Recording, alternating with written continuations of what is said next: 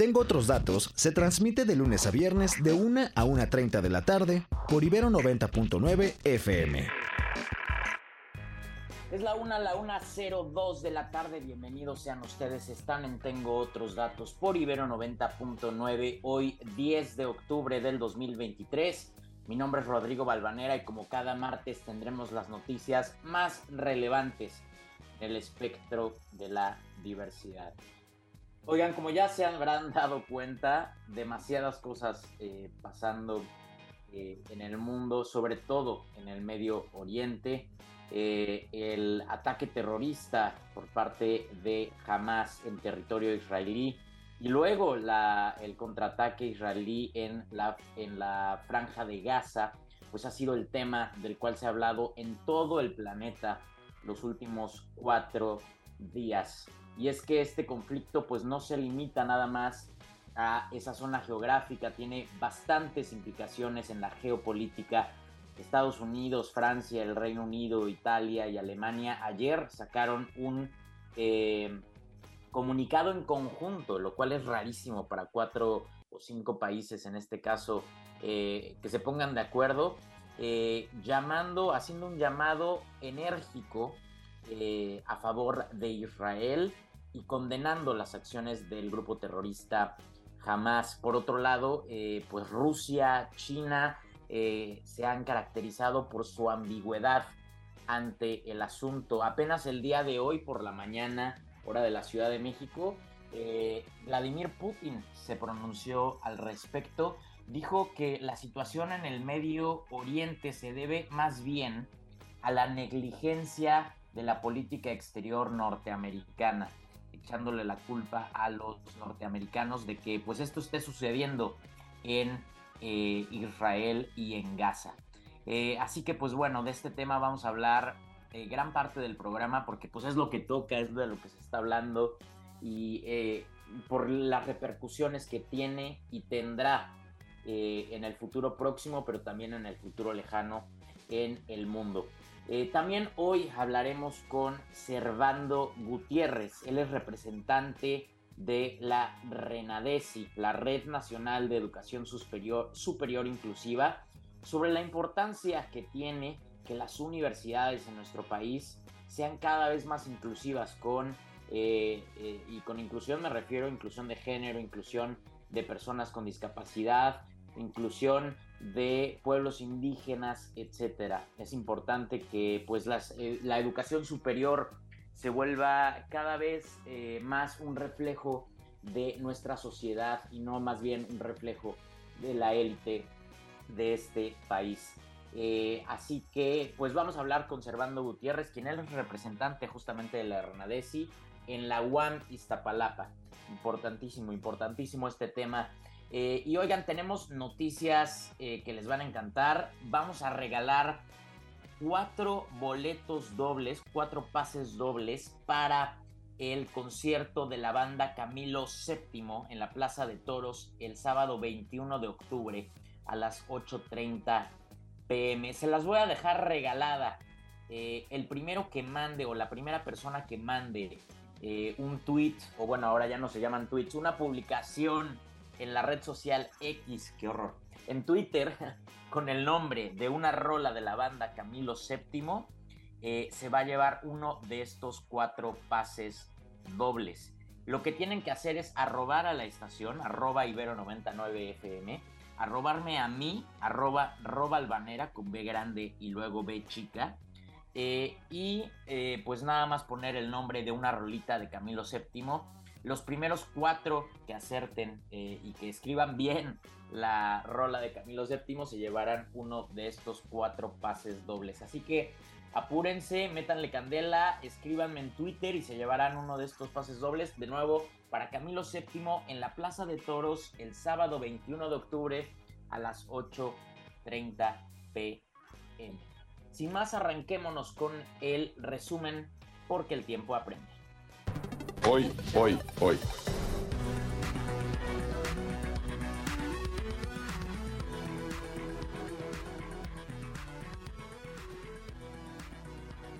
Oigan, y el primer avión de la Fuerza Aérea Mexicana enviado para repatriar a mexicanos de Israel aterrizó esta mañana en Tel Aviv, en territorio, pues como ya saben, en conflicto por ataques del grupo terrorista Hamas, que han dejado miles de muertos. La Secretaría de Relaciones Exteriores informó de la llegada de la primera aeronave al aeropuerto internacional Ben Gurion, justamente ahí en Tel Aviv, minutos antes de las 11 horas tiempo del centro de México, hace pues hace poquito más de dos horas. Compartió unas imágenes y fotografías del equipo en la ayuda humanitaria. El segundo avión va en camino.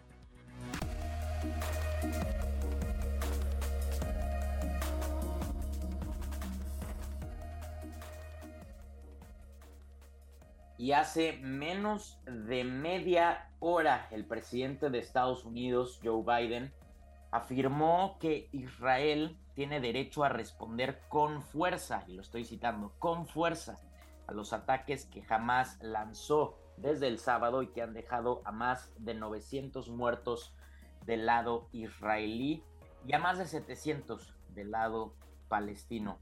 Eh, el Estados Unidos dejó muy, pero muy claro que apoyará a su aliado, a su aliado histórico Israel, ante este suceso.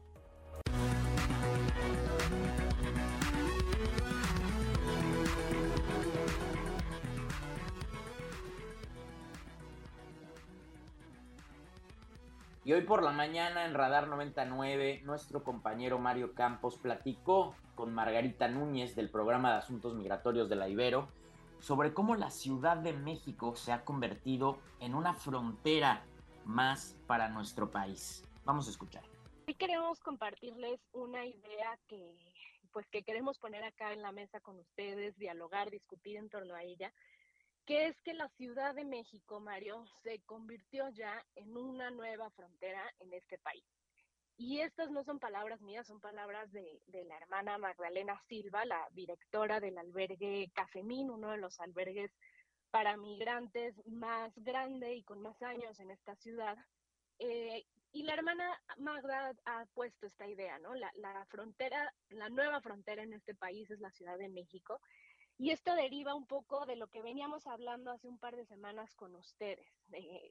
lo que la hermana quiere decir es que, eh, digamos, esto que decíamos hace un par de semanas sobre cómo hay ciertas coyunturas migratorias que hacen que haya un foco mediático en torno al tema, pero realmente eh, el tema migratorio no es un tema de coyuntura, sino es un tema que permanece y las urgencias y el desbordamiento es permanente. Eh, es lo que la hermana quiere decir con esta idea. Y también eh, hace un par de semanas hablábamos sobre cómo son las políticas migratorias las que van generando esta situación de crisis y de desbordamiento. Y esto es lo que ha sucedido para el caso de la ciudad. Eh, ustedes recordarán que a inicios de este año el gobierno de Estados Unidos lanzó ya de manera generalizada el uso de la aplicación CBP One para las personas que quisieran presentarse en un puerto de entrada en Estados Unidos. Eh, y que en mayo de este año eh, terminó la aplicación del título 42 eh, y se comenzó a implementar el título 8. Entonces, básicamente esto lo que ha configurado es que si una persona que quiere solicitar asilo en Estados Unidos se quiere acercar a, Estados Unidos, debe de hacerlo vía la aplicación un requisito para solicitar el asilo es estar en territorio estadounidense, entonces las personas eh, se tienen que presentar con la aplicación en, un puerto de entrada y ya en el territorio estadounidense solicitar el asilo, porque si lo hacen eh, por, un lugar irregular, pues lo más probable es que se les aplique el título 8 y entonces... Eh, em, ya queden fuera quedan las deportan. El título 8 es, la disposición que prevé las deportaciones que se llaman aceleradas, expeditas. Entonces, las personas son deportadas y esto pues ya les va a eh, implicar ciertas sanciones si en algún momento quieren eh, volverlo a intentar y solicitar el asilo.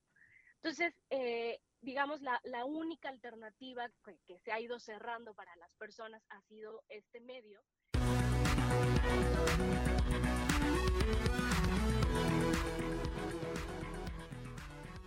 La voz de la querida Margarita Núñez del programa de Asuntos Migratorios de la Ibero sobre cómo pues nuestra ciudad se ha convertido gracias a las políticas migratorias de este gobierno en una de las fronteras más importantes de nuestro país. Tristemente, bloqueando a los migrantes para que sigan su trayecto hacia el norte y hacia Estados Unidos.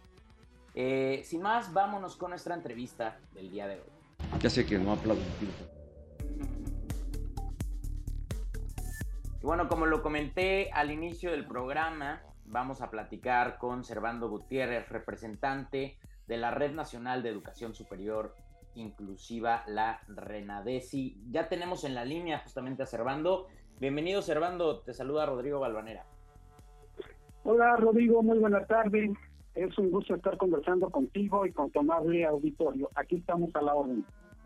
Muchas gracias por tomarnos la llamada, Servando. Oye, pues nada más eh, de bote pronto, eh, que nos ayudes a explicarle a la audiencia qué es la Red Nacional de Educación Superior Inclusiva y cuáles son sus objetivos. Ah, pues mira, muy interesante y si me lo permites, este, estimado Rodrigo, eh, déjenme comentarles que el 9 de junio de este 2023, en las instalaciones de la Universidad de Colima, ante la Asamblea General de la Asociación Nacional de Universidades e Instituciones de Educación Superior, la ANUYES, fue presentada y aprobada la Red Nacional de Educación Superior por la Inclusión, RENADESI, ANUYES por su nombre corto, y el cual me honro coordinar desde ese momento.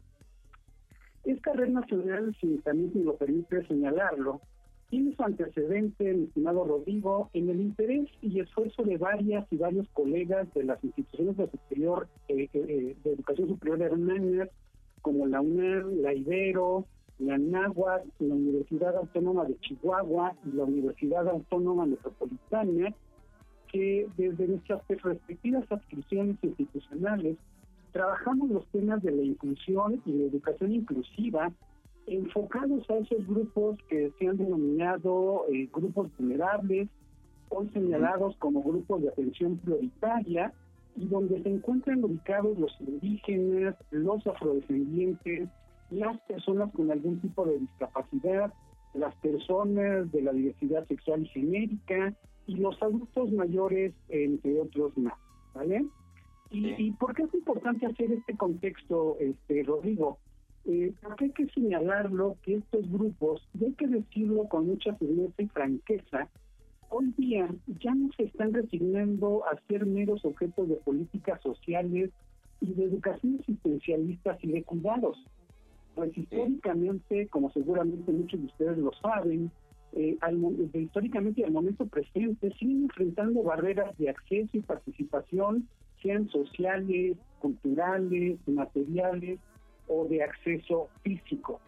Por tanto, una primera y una potente afirmación al respecto de lo que tenemos que abordar sobre estos grupos que he mencionado es señalar que la llamada educación inclusiva, eh, Rodrigo, es visualizada como el motor de una transformación de un cambio ideológico y cultural que permita garantizar el pleno ejercicio de los derechos ciudadanos, sobre todo el derecho a la educación, por supuesto, en sus diversos niveles de escolaridad y que ello posibilite la incorporación activa de todas las personas. Esto hay que enfatizarlo mucho, Rodrigo, de todas las personas, independientemente de la situación económica, social o funcional que presenten en su individualidad y en los que pueden y deben participar sin ningún tipo de distingo en espacios armónicos y libres de toda discriminación y exclusión.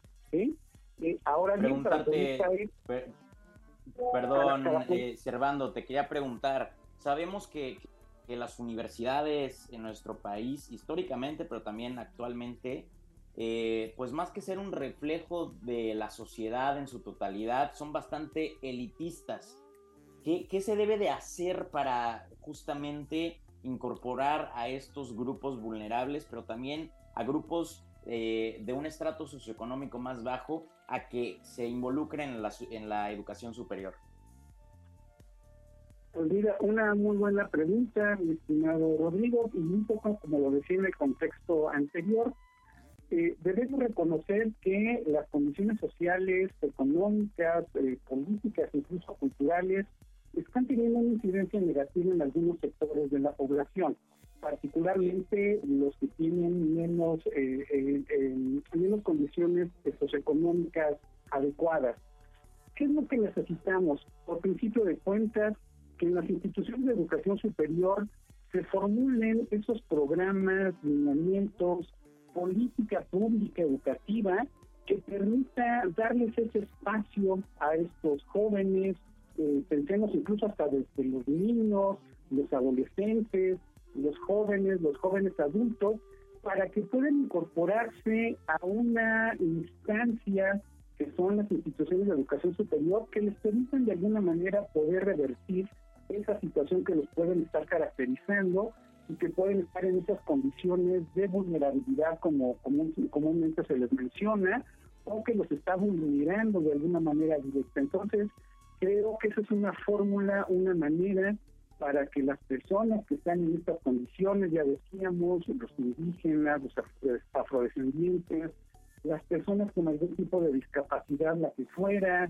las personas adultas mayores incluso, pues puedan participar de estas oportunidades y se supone que son beneficios que les da la, la sociedad en la que viven. Entonces, yo creo que la idea es trabajar en ese sentido y sobre todo para apoyar, repito, a estos sectores que se encuentran en esas condiciones no tan adecuadas como uno quisiera. ¿Qué eh, obligaciones, qué estatutos, eh, Servando, eh, acordaron para que la RENADESI eh, tenga mayor viabilidad y mayor poder para captar a mayores instituciones eh, de educación superior eh, y obligarlas a ser más inclusivas?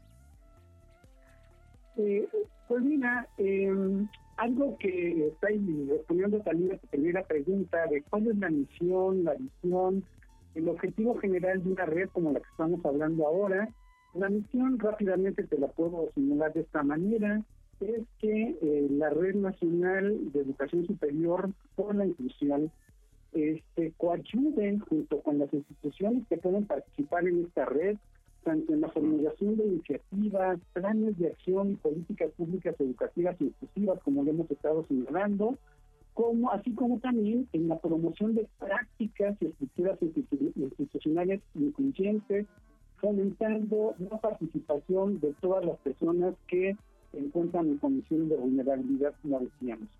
Y el objetivo general es que esta red colaborativa de manera interinstitucional, que esto es también parte de lo que está aquí señalando en tu comentario, Rodrigo, que sea un trabajo colaborativo interinstitucional, interimultidisciplinario de las instituciones públicas y privadas, que impulsen la colaboración, el intercambio de ideas, propuestas y experiencias de inclusión social y de educación inclusiva que incidan en el avance y sustentabilidad de estructuras, entornos y políticas inclusivas en la educación superior mexicana y en los otros niveles de escolaridad también decíamos hace unos momentos, con apego a los estándares establecidos, por ejemplo, en la Convención por los Derechos de las Personas con Discapacidad, el modelo social de los derechos humanos para las personas este, que ven vulnerados este derecho como personas y de aquellos otros sectores que pudieran encontrarse en condiciones no solamente de vulnerabilidad,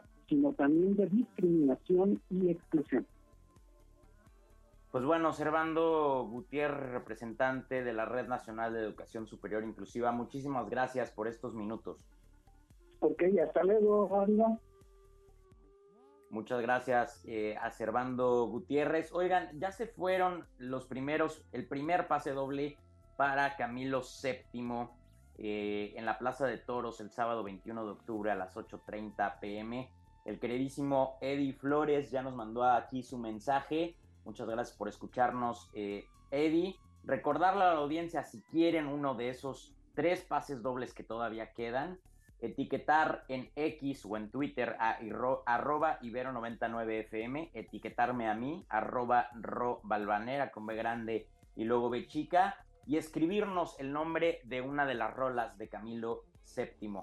Se llevarán así sus boletos dobles para sus, el concierto de esta banda en la Plaza de toros. Así que pónganse buzos caperuzos. Vámonos con la siguiente sección. Tengo otros datos.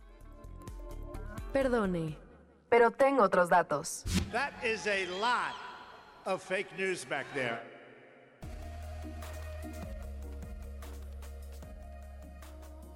Oigan, como ya lo veníamos platicando, pues muchísima información saliendo de Israel, de Gaza, del Medio Oriente en general, de, eh, de todo el mundo también, eh, con respecto a este conflicto eh, armado. Y para nuestro país, una noticia que se estuvo siguiendo mucho este fin de semana fue el de Orión Hernández Radú. Él es un ciudadano mexicano que se encontraba en el festival de música, en este festival de música en el sur, en el sur de Israel, con su novia israelí alemana, tiene las dos nacionalidades, y del cual pues no teníamos mucha información en los últimos días. Pues bueno, la madre de la joven alemana, de la novia de Orión, eh, quien se viralizó en un video al ser raptada por eh, terroristas de Hamas, afirmó su madre que su hija de 22 años está con vida en un hospital de Gaza, según le confirmaron a ella fuentes palestinas. Eh, esto lo dijo eh, la madre de Shani en una eh, televisión alemana. de acuerdo con la entrevista, la joven tiene heridas graves en la cabeza. recordemos, pues Shani fue secuestrada por terroristas del grupo Hamas y habría asistido a este festival titulado Festival por la Paz, vaya ironía, cerca de la frontera de Israel con la franja de Gaza, con Orión Hernández Radú, su novio mexicano, quien pues el Washington Post reporta que eh, aún es reportado como desaparecido. No hay información de si se encuentra en Israel, eh, de si se encuentra en Gaza. Eh, o de si está vivo o no, lamentablemente. Eh, los amigos de Orión aseguran que él estaba en el evento, que fue también atacado eh, y que pues muchos fueron secuestrados, otros huyeron como pudieron y a muchos los mataron. Sus amigos dicen que si alguien de la fiesta lo vio y sabe que está bien, que, nos, que les avisen. pues un tema que involucra directamente a nuestro país y estaremos muy pendientes a lo que diga la Cancillería luego de que pues ya salió información de la novia de eh, Orión, uno de los ciudadanos mexicanos que aún se encuentra desaparecido en el Medio Oriente. Sin más, vámonos con nuestra sección favorita de los martes a cargo de Edith Reyes. Porque la diversidad, porque la diversidad es fortaleza. Este es el comentario de Edith Reyes. Queridísima Eddie, ¿cómo viste la entrevista con Servando? Ah, increíble, porque a mí me interesa mucho saber cualquier tipo de información en torno a la educación superior y la discapacidad. Y a mí me parece que esta red nos va a permitir eh, realizar, planear muchas acciones colaborativas entre instituciones de educación superior, tanto privadas como públicas. Y eso es un gran paso en la inclusión. Fíjate que mm, yo estoy ahorita muy entusiasmada porque hay un evento la semana que entra que es el primer Congreso Internacional de Sexualidad en la Discapacidad. Va a ser aquí en la Ciudad de México. La sede es el Instituto de las Personas con Discapacidad y es octubre 18, 19 y 20. A mí me parece que es una oportunidad porque está dirigido para difundir el conocimiento sobre aspectos relacionados con la sexualidad. Muchísimas dudas, muchísimos mitos, prejuicios en torno a estos dos grandes conceptos, discapacidad y sexualidad. Y por eso me interesa mucho que la gente se meta a las redes sociales y lo busque, porque está dirigido al público en general, a familiares, a personas con discapacidad, usuarios de silla de ruedas, activistas, personas servidores públicos, estudiantes. Está increíble. Mira, de entrada el póster son, por ejemplo, una persona en silla de ruedas con un bebé cargando un bebé, ¿no? Porque hay tantas preguntas en torno a ¿puedo hacer una familia? ¿No la puedo hacer? tengo trabajo, las personas con discapacidad sienten, pueden, cómo tienen relaciones sexuales, cómo me cuido, es que pueden tener pareja, hay mil interrogantes. Entonces está padrísimo este primer Congreso Internacional. Vi el programa, está increíble y ya es la semana que entra.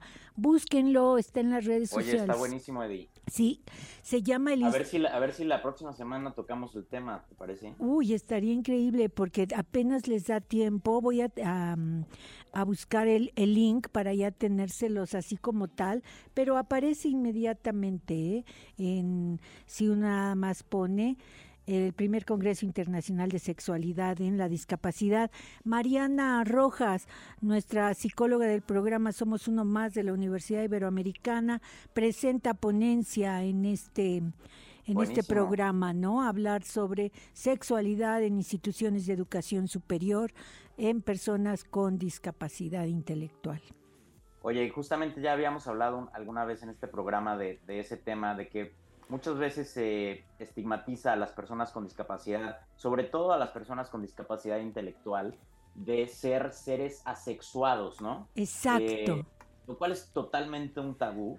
Eh, y, justamente ese, ese prejuicio puede limitar a una persona con discapacidad intelectual a que experimente muchísimas cosas bonitas en su vida porque nada más eh, se le limita a que es un ser asexuado. Así es, incluso conocemos a muchas familias que de entrada hacen algún tipo de procedimiento quirúrgico definitivo para que no tengan hijos, les quitan alguna parte de su aparato reproductor, en fin. Lo que quiero decir es que estoy totalmente de acuerdo contigo y que todos tenemos derecho a tener una familia o a no tenerla o a, como ellos mismos dicen cuando les preguntamos, oye, ¿sobre qué tema de sexualidad te gustaría aprender? Chequen. Las respuestas son, ¿cómo tener novia? Oye, me gustaría tener dos hijos, ¿cómo le hago? Esos son realmente preguntas de sus intereses y no necesariamente... De eh, jóvenes con discapacidad intelectual. Es correcto, jóvenes con discapacidad intelectual. Dime cómo le digo a alguien que me gusta que si quiere ser mi novia. Totalmente. Creo que es un tema crucial, importantísimo y me encantaría tocarlo. Si no se puede la próxima en dos semanas, pero creo que estaría buenísimo, Eddie. Increíble, pues hablemos de sexualidad. Nos vemos. Te dejo porque ya se nos fue el tiempo. Sí. Eh, mañana no se pierdan este mismo programa enfocado en temas de la Ciudad de México a cargo de nuestra querida Rox Aguilar. Yo me despido, no sin antes agradecerle justamente a Rox en la producción, a Diego, en, eh, a Alde, perdón, en los controles y a ustedes por escucharnos. Esto fue Tengo otros datos. Mi nombre es Rodrigo Balvanera. Que tengan un excelente resto de semana. Escucha Tengo otros datos, de lunes a viernes, de 1 a 1.30 de la tarde por Ibero 90.9 FM.